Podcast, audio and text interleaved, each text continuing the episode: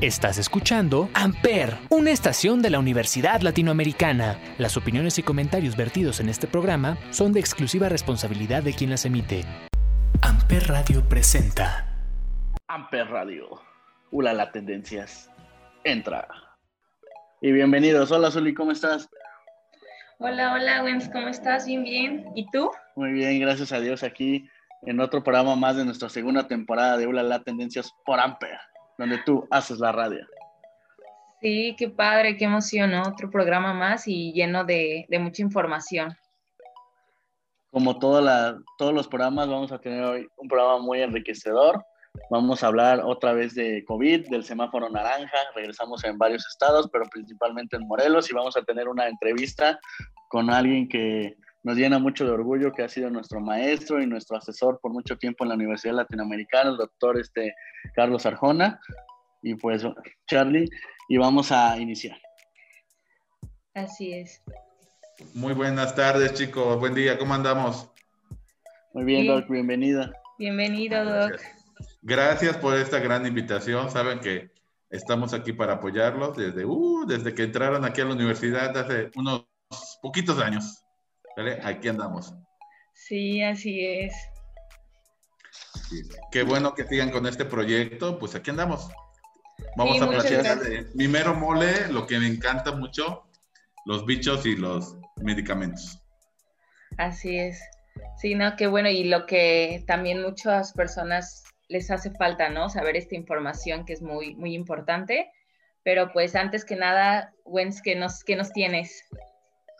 Bueno, primero vamos a hablar un poquito de cómo hemos iniciado este día con la noticia de que amanecemos en semáforo naranja a partir del 15 de febrero en el estado de Morelos, donde ya vamos a, poder este, tener eventos públicos, eventos sociales a un 25%, mercados y supermercados al 50% de capacidad parques y espacios públicos a un 25%, al igual que las tiendas departamentales. Los balnearios se abren a un 25%, entonces hablamos otra vez vacacionistas, iniciar el mismo proceso de que pues vengan de la Ciudad de México, de algunos estados, pues a traer el virus para acá. Centros laborales a un 30%, centros de culto y eventos religiosos a un 25% de capacidad y pues volvemos a, a, esto que hemos venido hablando en diferentes programas, Uli.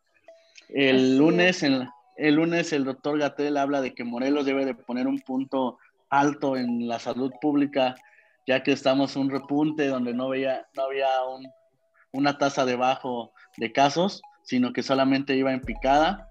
Y pues hoy amanecemos con esto que vamos a naranja. Sí, no. Qué noticia, ¿no? Tan, tan drástica. O sea, primero rojo y vamos en, en, ascenso y ahorita eh, naranja, pero bueno, Así hay que, hay que estarnos cuidando porque ya de haber cumplido 51 días de semáforo rojo, la entidad pues regresa a color naranja, ¿no? Entonces, pues aún así esto también indica un riesgo y pues estarse cuidando, seguir, seguirnos cuidando. Sí, como hemos hablado todos los programas, uso de cubrebocas, aunque pues muchos políticos no lo ocupan, nuestro presidente tampoco, pero hay que usar el cubrebocas, lavado de manos, este, pues sana distancia, estarse sanitizando, estarse siempre haciendo cosas que sean totalmente necesarias. Si es necesario salir, pues se va a salir, si no, no salir, cuidar a nuestros adultos mayores, como le hemos hablado. Va a ser ahorita un proceso en donde la gente va a volver a salir. Si en semáforo rojo salía como sin nada, la gente seguirá saliendo, haciendo sus cosas a veces innecesarias. Entonces, pues nos queda a las personas conscientes cuidarnos, hacer bien todo, y pues llevar a esto a un buen puerto porque no queremos regresar después del 14 de febrero a rojo en el estado de Morelos, que para marzo estemos otra vez en rojo y que esto no termine nunca. Sí, sí, exacto. O sea, de rojo, naranja y de naranja vámonos otra vez a rojo. O sea, es un, es un cuento de nunca acabar. Pero bueno, pues, ¿qué más? ¿Qué más? Cuéntanos qué canción nos vas pues a poner. Vamos a poner una canción aquí ya llegando a este mes de febrero del 14, la canción de Sientes lo que siento de Virlán García, y pues la estás escuchando por Amper. Mi sistema motor y la razón porque Amper. Se calman los problemas cuando te tengo conmigo me toquen tus manos y me recorran tus labios. Me hacen descubrir que jamás me había enamorado. Y es que solamente contigo descubrí el amor y que me haces feliz. Tú llegaste a mi vida y no te vi venir. Fue una luz la que te trajo Tal vez ha valido la pena esperar tantos días, millones de años, una trayectoria en el tiempo he dejado, a mi destino he llegado. El aire tiene tu sonrisa, tus ojos un mundo, me puedo perder. No digas que debo esperar, porque si te resistes voy a enloquecer. Latidos más fuertes acelera el tiempo cuando nos rozamos la piel. Me encanta besarte dormida, mi vida contigo quiero envejecer. No me digas nada y quédate callado, mejor dame un beso al despertar el alma. Nos amamos tanto, pero al mismo tiempo, claro que te adoro, sientes lo que siento.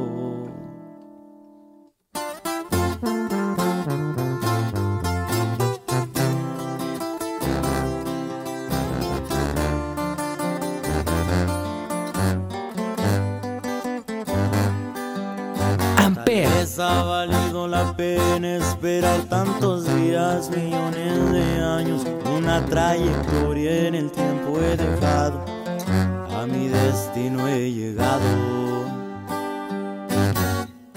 El aire tiene tu sonrisa, tus ojos un mundo, me puedo perder.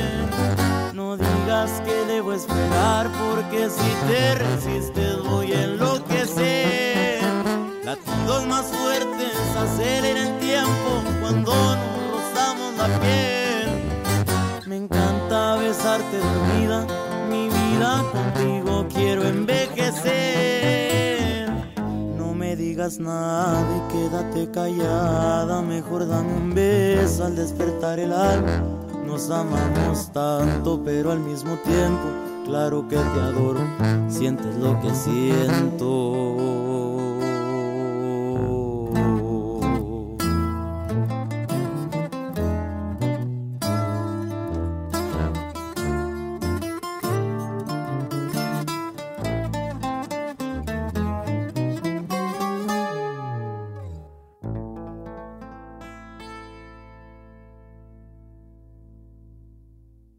Escuchaste, por las Tendencias. Bueno, estamos de vuelta, Azul, y ahora sí me toca presentar a nuestro invitado de lujo, el doctor Carlos Antonio Arjona Canul, originario de Mérida, Yucatán, egresado de la Universidad Autónoma de Yucatán, como químico, farmacéutico, biólogo, maestro en farmacia, con mención honorífica por su tesis Evaluación de los estratos metanólicos de la CSAUSAE con actividad antibacteriana y antimicótica de la Universidad Autónoma del Estado de Morelos. En 2020 obtiene su doctorado en farmacia, docente de la Universidad Autónoma del Estado de Morelos y de la Universidad Latinoamericana, es revisor y coautor del Compendio Farmacológico Mexicano y coordinador de ciclos básicos de la Escuela de Medicina de la Universidad Latinoamericana y es donde lo conocimos también como maestro de tiempo completo y pues que nos ha dado varias clases a nosotros. Bienvenido, doctor. Gracias por esa excelente presentación, Gabriel. Excelente presentación. Pues aquí andamos, ya ves un poquito, compartiendo las experiencias. Sí. una experiencia de las que muchas nos compartió en las aulas. Así es, Uli, así es. Aquí andamos.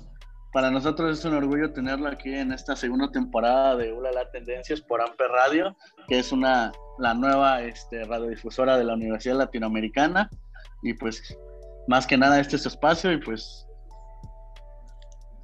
Muy bien, Gabriel, pues adelante, vamos a platicar un poquito de, de esto, estos problemas que hay actualmente, que me habías platicado, de la resistencia bacteriana, que a veces minimizamos este término, esto de nos ha tocado sobrevivir las consecuencias de este fenómeno, ¿sale?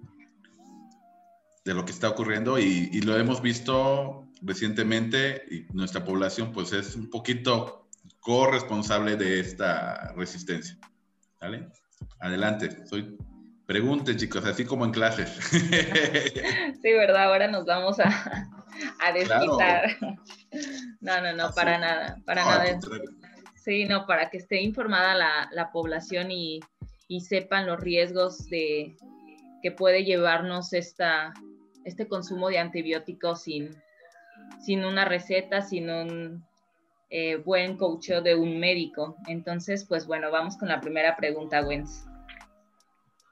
Claro, eh, ¿cómo podemos saber si un fármaco, en este caso un antibiótico, puede hacerse resistente a diferentes tipos de bacterias? Ok.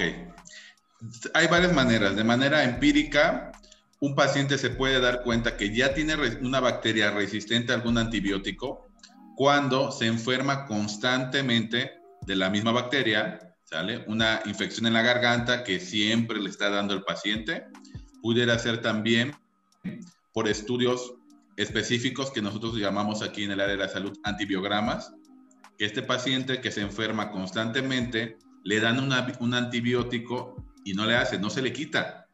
Entonces el médico, como ustedes pueden mandar a solicitar este estudio, donde consiste en hacer crecer a la bacteria que está enfermando al paciente y lo exponemos a diferentes antibióticos. Y obviamente vemos si se muere la bacteria, será sensible al antibiótico. Si no se muere, pues será resistente. Y ahí es los topes que nos vamos a encontrar. Ahí que si el paciente realmente está reaccionando de manera adecuada, se le podemos quitar la infección. Esto es muy común en nuestra población. Cada vez más gente, por consumir antibióticos de manera indiscriminada, sin receta, ¿vale? se genera esta resistencia, este fenómeno. Ok. Y entonces, ¿cuál sería la principal razón de, hacerse resistente a un antibiótico, tanto la persona como las bacterias?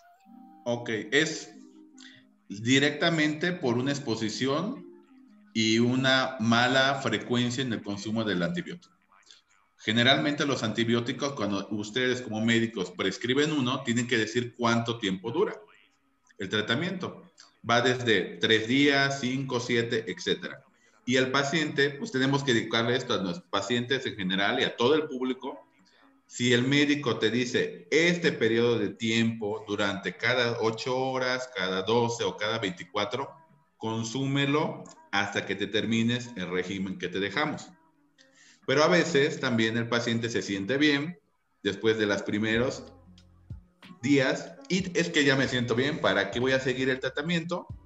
Y en ese momento hay algunas bacterias es como un alumno que se entere del examen, se lo pasa a otro y le dice, así va a venir el examen, así viene el antibiótico, mejor sobre, prepárate para destruir el antibiótico para que no te haga efecto.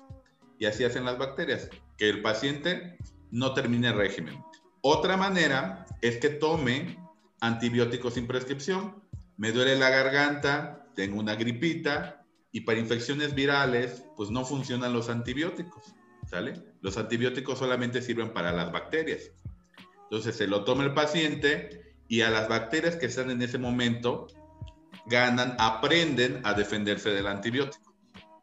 Y ya otra vez, ya se generan, cuando venga una infección por esas bacterias, van a ser más potentes. De eso hablamos en la OMS de bacterias, esto de superbacterias, porque ya no tienen la, ya tienen la capacidad de defenderse de casi todo lo que administramos penicilina, cefalosporinas, macrólidos, etc. Y ahí viene el terror de todos los médicos. Te hacen el antibiograma y resulta que es resistente a los antibióticos de uso común. ¿Y qué le damos al paciente? Tenemos que ir que buscar otras alternativas más potentes, con más efectos adversos que puedan dañar también al paciente. ¿Vale? Sí, exacto. Y es y eso, ¿no? De que muchos muchas personas tienen esa costumbre de, ya me siento bien, voy a dejar de tomar el tratamiento, ¿no? Y, ahí es cuando hay, vienen los problemas. Exactamente. Sí, no, y muchas veces también se ve desde la niñez, ¿no? Cuando pues les de recetas algún medicamento y es muy complicado dárselo a ese bebé o a ese niño, pues, ah, ya se siente bien, ya no hay que dárselo, mejor, para evitarnos. Y desde ahí iniciamos. Bueno, ¿y cómo? Sí, adelante. Sí, sí, y eso lo hemos visto. A ustedes no les tocó tanto el inicio de esta resistencia, porque cuando ustedes nacieron, más jovencitos que su servidor, pues mm, se podía ir al, yo cuando era niño, podía irme a la farmacia a conseguirme una moxicilina, una ampicilina, con solamente solicitar. A ustedes ya les tocó un mejor control de eso, porque ya hemos visto que nuestra población, México se ganó el primer lugar, somos los primeros en generar resistencia, porque no teníamos una legislación, ¿vale? De esos primeros lugares que no nos gusta ocupar. Sí. Sí, como en muchas cosas. sí. Eh, ¿Y cómo podemos medir esta resistencia a los antibióticos? O sea, ¿cómo una persona normal puede saber que es resistente y medirlo en qué grado? Ah, ok. Eso es primero con el número de infecciones que te dan. Si todos los años te infectas de la garganta, una faringoamigdalitis, una diarrea constante, es que tienes una bacteria que ya aprendió a defenderse de los antibióticos. Eso es de muy empírico. Otra manera es hacer los estudios que te decía de antibiogramas, pedir al paciente que se le tome una muestra adecuada, se cultiva la bacteria y se expone a diferentes tipos de antibióticos. Y ahí es donde vamos a saber qué antibióticos le podemos dar y qué antibióticos no, cuáles les van a funcionar, cuáles no. La manera más empírica es si constantemente tienes infecciones, hay algo ahí, una, bacteria que se está, ya se, se volvió resistente, ya tiene un mecanismo para inactivar ese fármaco, para destruirlo y para que no le haga daño. Ok. Y doctor, ¿y entonces cuánto, es el mínimo de días que se debe administrar un antibiótico justo para, para eso, para saber que ya la bacteria está erradicada? Ok, lo mínimo depende del tipo de bacteria y antibiótico. De las que requieren poco son los macrólidos, como la citromicina, claritromicina y eritromicina. Son dosis de una cada 24 horas, hasta ni se tiene que fastidiar el paciente. Pero son a la hora que le toca, al mismo, al mismo horario. Si es a las 8 de la mañana, todos los días a las 8 de la mañana, sin fallar. ¿Sale? Hay otros medicamentos, son los estándares, las penicilinas, las cefalosporinas, algunas tetraciclinas quinolonas son durante 5 a 7 días, ¿sale? Que son generalmente los estándares. Por eso el paciente en el tercer día ya se siente mejor, pero no ha terminado su régimen. Todavía puede haber una que otra bacteria ahí que sobreviva, que aprenda a defenderse. Y el caso más extremo son en el caso de las infecciones de tuberculosis. Hay regímenes de hasta 60 dosis o 45 dosis porque es una bacteria de las más peligrosas y más resistente a los antibióticos. Entonces depende de eso. Y siempre pregúntense los pacientes a su médico, a ver, ¿cuánto tiempo me lo voy a tomar? ¿Cuántos días? ¿Qué va a pasarme? Todo. Para que ustedes en el área de salud, como futuros médicos, pues le orienten bien a su paciente. Sí, así es. Y también qué reacciones no va a tener o qué para que no vayan a espantarse y dejar el tratamiento. Exactamente, que también eso pasa. Todos los fármacos tienen alguna reacción, que va muy leves de un dolor de cabeza, un dolor intestinal, abdominal, pero hay otros un poquito más llamativas. Por ejemplo, hay antibióticos que cambian el color de la orina rojo. Y va a pensar el paciente que tiene una hemorragia o una infección muy fuerte en vías urinarias, sino es el antibiótico que hace eso. Y el médico tiene que informar también a ese paciente, le puede pasar esto. O cómo tomarlo también, porque a veces debería ser con agua. Sí. Pero ustedes lo han visto, cómo lo toman pacientes, amigos, familiares, con agua, con café, con coca. Con alcohol, vino. Alcohol, la cervecita, el vino. Eso también afecta. Entonces, imagínense, todo eso hay que considerar. Sí, claro, todo es un proceso de orientación hacia tu paciente de manera correcta para que también lleve a cabo una medicación correcta y que no generemos todo tipo de procesos, así como usted lo menciona bien, efectos adversos, al igual que una resistencia que hemos que vamos a luchar mucho en años venideros. Exactamente, exactamente. De igual manera, ¿cómo podemos o cómo la bacteria genera esta resistencia a los antibióticos? Básicamente hay cuatro maneras. Uno, que es el más fácil que hacen las bacterias, evita que entre. Si no entra el antibiótico al, dentro de la bacteria su citoplasma, no lo va a dañar. Ese es un mecanismo. Lo que hace es hacer que su membrana y su pared celular se vuelva más rígida y eso no va a permitir la entrada del antibiótico. Es la manera más fácil. Otro mecanismo es, una vez dentro, dentro de la bacteria, el antibiótico se inactiva con enzimas. Por ejemplo, la bacteria genera una enzima que se llama beta-lactamasa o penicilasa, que lo conocemos de manera coloquial, que destruye a, los, a las penicilinas, a los beta-lactámicos. Y con eso ya hecho a perder el antibiótico. Ya no va a funcionar porque tiene que tener esa estructura química tal cual. ¿Sale? Otro mecanismo es que genere sistemas para expulsar el antibiótico. Lo deja entrar, pero así como entra, genera una bomba que los empieza a expulsar para sacarlos rápidamente. Y otro mecanismo que le lleva un poquito más de tiempo es cambiar el sitio donde hace efecto el antibiótico. Si el antibiótico daña el DNA de la bacteria, la bacteria modifica ligeramente su DNA para que no le altere el antibiótico, no haga efecto. Puede modificar también ribosomas, puede eh, modificar esto de sus vías metabólicas y con eso evita la acción del antibiótico. Es una competencia entre las bacterias y nosotros, los más farmacéuticos que diseñamos estas moléculas para hacer una competencia. Si la bacteria ya genera un mecanismo, nosotros diseñamos uno, un, antibiótico que pueda superar ese mecanismo, ¿sale? Pero lleva mucho más tiempo, no es tan sencillo. ¿Y quién cree? Ellas se adaptan mucho más rápido que nosotros. Entonces, mientras nosotros ya generamos una familia de antibióticos, ellas ya se volvieron resistencia a otra, ¿vale? Sí, ellos van, pero sí, volando en eso. O sea, son muy buenos como micro, por eso me encantan esos microorganismos, son tan simples, pero son más eficientes en algunos procesos que nosotros. Sí. Lamentablemente. Sí, no, eso sí. Y bueno, ¿y cómo, cómo se puede saber si, si soy resistente a un antibiótico? Pues les comentaba, igual de forma empírica, infecciones recurrentes, solicitar un antibiograma, que es un estudio para ver a qué bacteria, qué antibiótico esa bacteria es sensible o resistente que es la manera más sencilla. Estrictamente, eso deberíamos de hacer con todos nuestros pacientes, pero también no es muy factible, pues por los tiempos, el paciente tendría que esperarse 48 horas más de tener la infección para poderle dar el antibiótico. Entonces, lo que hacemos y lo que marcan las guías en México es un tratamiento empírico, que por nuestra epidemiología, por estudios, ya sabemos qué antibióticos se pueden dar para ciertos tipos de infecciones y van a funcionar bastante bien. ¿vale? Y exactamente, y eso es lo que hace el médico, ¿no? No todos saben eh, eh, que, en qué momento te van a recetar un antibiótico, eh, qué, qué, bacterias están en esa parte donde tú tienes la infección.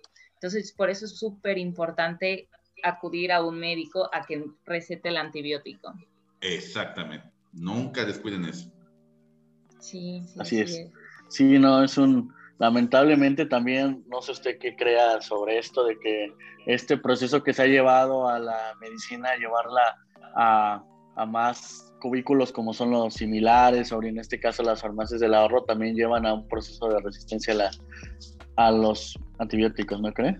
Si pudiera ser, se puede prestar cuando empezó esto. Yo les decía, en el 2000 se cambió la legislación para que el uso de un antibiótico solamente fuera prescribible con una receta médica, ¿sale?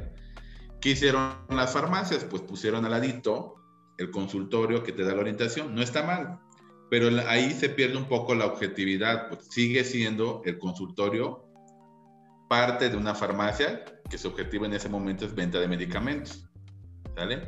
Y el médico ahí hay que avalar a la ética del médico. Si eres parte de la farmacia, sí, pero primero tu responsabilidad es el área de la salud.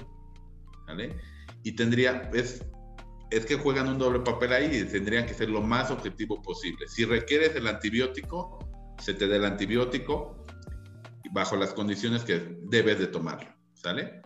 Pero a veces caen en eso, ¿va? Y también quién prescribe. No cualquier personita puede prescribir. Prescriben médicos, prescriben homeópatas, prescriben veterinarios en el área de veterinaria, o sea, ellos no nos pueden prescribir a nosotros, odontólogos y hasta enfermería, ¿sale? Entonces, cuando yo como farmacéutico, si me llega una receta de un nutriólogo o de un psicólogo, pues no puedo dárselo al paciente porque no es la persona responsable de eso y cuidar eso. Por eso surgió esta legislación, para tratar de reducir esto, ¿vale? Pero hay que aplicarla de manera adecuada, ¿vale? Que beneficiemos más a nuestro paciente y no por los intereses económicos. Sí, así es. Entonces, pues aquí entonces la venta de antibióticos, pues restringida esta venta que se ha hecho, como nos comentó la nueva legislación, pues ha beneficiado un poco, ¿no? Porque si no estaríamos como como antes, ¿no? Que, o sea, mucho más, o sea, tendríamos el, pues tenemos el número uno, pero pues ahora sí que mucha más resistencia. Sí, ya. Tanto es así que la OMS ya nos puso así este número uno y ya nos dijo qué bacterias son las más resistentes. Hay un top 100 de bacterias que los clasificamos en función de su resistencia, que son críticas.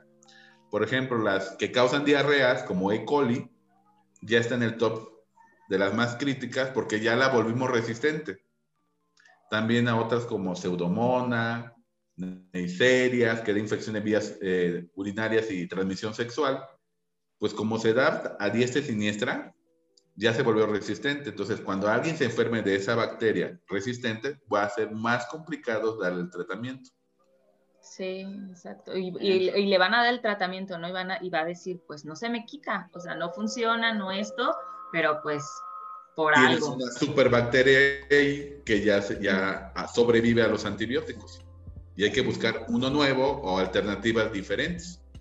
No, y en ese caso ya es la culpa de un mal médico, ¿no? Que no, no me supo dar bien el medicamento cuando a lo mejor en ese caso pues tiene ya una resistencia y aunque el fármaco en las guías de práctica clínica o en alguna literatura diga que es el fármaco específico para, para ese tipo de bacterias o ese tipo de enfermedades, pues no va a funcionar. Exactamente, ¿no? Y, y, la culpa también lo malo va a ser el médico, no, es que me está, no me funciona, no sirve, no sabe, pero no sabemos, ante la duda, lo mejor es que el médico además le prescriba oye, que una solicitud de este estudio de antibiograma para saber si realmente va a funcionar el antibiótico y no se encuentre el paciente con más complicaciones, porque sí son muy intensas las infecciones bacterianas. Sí, sí pueden, pueden llegar hasta pues una sepsis, o sea que... Que se disemine en todo el cuerpo y usarlo cuando realmente es infección bacteriana.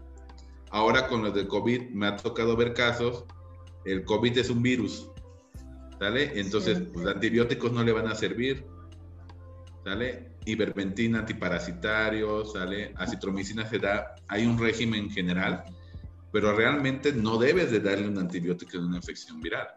¿sale? Y eso va a hacer que las bacterias se vuelvan superbacterias. Sí, exacto. A menos que presenten como tal una infección bacteriana, ahí. Exactamente. Hay que corroborar perfectamente que es bacteriana y ahí va el antibiótico. No, y se, ha visto ahora en estos casos que, que llega paciente por COVID y a los 3, 15 días ya no hay COVID pero ahora ya tiene una neumonía bacteriana y se van por la neumonía bacteriana. Mm, exactamente, es una consecuencia. Entonces, ustedes, yo sé que van a ser médicos de excelencia y ya están aprendiendo esas habilidades, ya analizarlo de manera adecuada, ¿sale? Que cuando den un medicamento estén seguros de que es útil para esa patología. Sí, así. ¿Usted, ¿Usted cómo ve lo de la automedicación en esta parte como tal médica? Ok, eh, ¿automedicación para toda la población o para el mismo médico? ¿O en general? En general, un poquito. Ok, la automedicación pues es un problema que vamos a tener siempre en México, porque la legislación ganamos un puntito porque antibióticos, ¿va? Pero los legisladores no saben que un antibiótico pues no solamente va a incluir a las bacterias, hay antiparasitarios, hay antimicóticos que afectan a hongos, los antivirales, antielmintos, ¿sale? Y entonces ahí nos queda ese límite, ¿sale? Habría que revisar eso para también evitar esas automedicaciones, porque hay mayor riesgo de efectos adversos o hay resistencia de otros microorganismos más peligrosos. Así es. Sí. Sí, ¿no?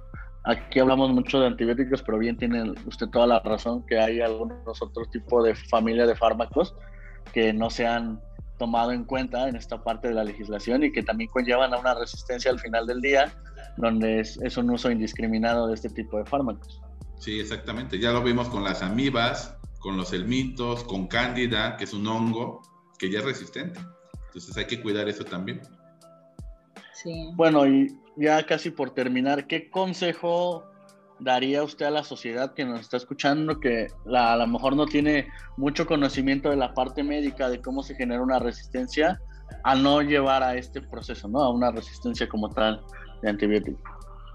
Mi consejo sería que cuando tengan síntomas de alguna infección, una enfermedad, vayan con el médico, consulten y asegúrense que tienen realmente la infección y que le hagan caso al experto en el área de salud, ¿sale? Al médico, que le digan, bueno, pues tengo la infección, te vamos a dar esto y cumplan lo que se diga. Y si tienen alguna duda, es su derecho y obligación como pacientes solicitar que el médico o el personal de salud, quien sea, se les informe el uso adecuado, ¿sale? Se les informe de manera oportuna de todos los efectos que pueda generarse. Y que entienda cómo va a ser su tratamiento. Sí, o sea, esto es una comunicación mutua. Sí, sí. sí. Exacto, es lo mejor. Sí, pues bueno, esperemos que, esto sirva de mucha ayuda para, para todas aquellas personas que están ahorita pasando por una infección o que tienen algún problema y pues quieren tratamiento. La mejor forma es tomar eh, o hacer una cita con, con un doctor. Exactamente. Claro, pues creo que aprendimos hoy mucho, Doc, y recordamos muchos de sus clases de farmacología.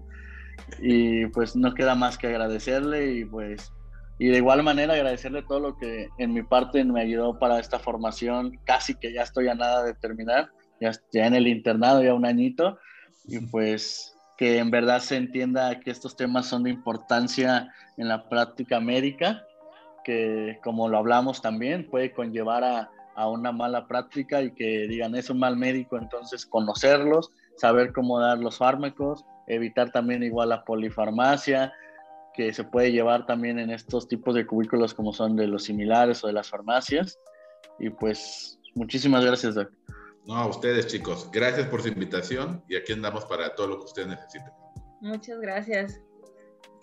Pues bueno, a, recordar esos viejos tiempos con él en las clases del doc, a traernos buenos recuerdos de cuando estábamos en clases presenciales. Así es, Uli, ¿con qué vamos? Pues vamos con una, vamos con una canción. Vamos a poner la canción de Poco, de Rake y Cristian Nodal, y lo estás escuchando por Amper Radio, donde tú haces la radio.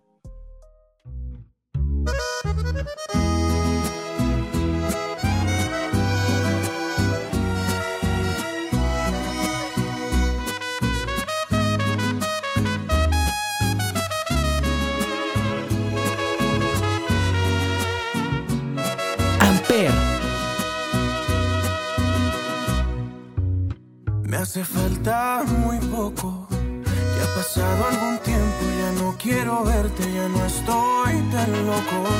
Porque de beso en beso ha logrado curarse mi corazón roto. Hoy quisiera decirte que para olvidarme hace falta muy poco. Yo sigo con mi vida. Y a pesar de lo malo, ya le vi lo bueno a tu despedida. Y aunque te piense a diario, pa' mí ya esta historia quedó concluida. Si ayer no te rogué, mucho menos ahora que ayer la salida. Me hace falta muy poco para al fin olvidar este amor que no es tuyo ni mío tampoco.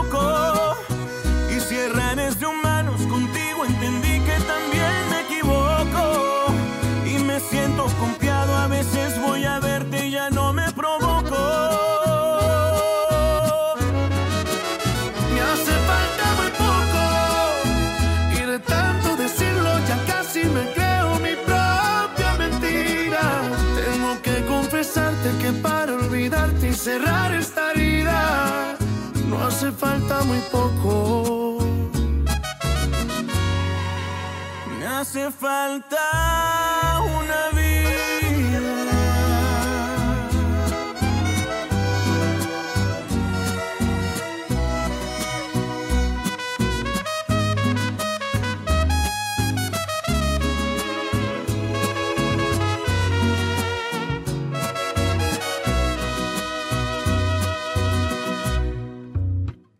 Intenté hacerme el fuerte, ya intenté hacerme el macho, me puse la máscara de hombre valiente. Y aunque muerda mis labios, me sale tu nombre por entre los dientes. Pero a ti ni te importa, tú matas callada como una serpiente. Y que sigas tranquila, mientras yo sigo ahogando la pena que siento en un mar. Yo seré ese borracho que cuenta tu historia de esquina en esquina. Porque palman de amores no existe la cura ni la medicina. Me hace falta muy poco para al fin olvidar este amor que no es tuyo ni mío tampoco. Y si errar es de humanos contigo aprendí que también me equivoco. Y me siento confiado, a veces puedo verte y ya no me provoco.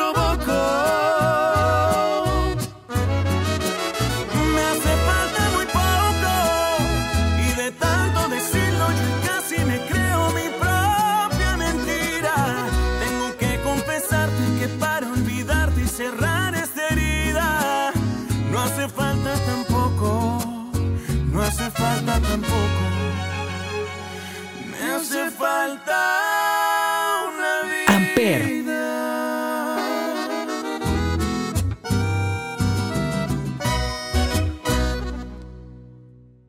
Y regresamos, pues qué, qué tal, qué, qué, cómo estuvo la canción, muy bonita, ¿no? Ahora sí que Sí, hace, hace falta poco. andamos muy amorosos estos días, ¿eh? Aquí de que se nos juntó el 14 de febrero, y- Sí. o más sí. bien tú. Más Sí. bien tú andas muy amorosa. No, no, no, por las festividades del 14 de febrero. Pero- Eso debe ser, ¿verdad? Sí, así es. Pues bueno, ¿qué más? Nos despedimos.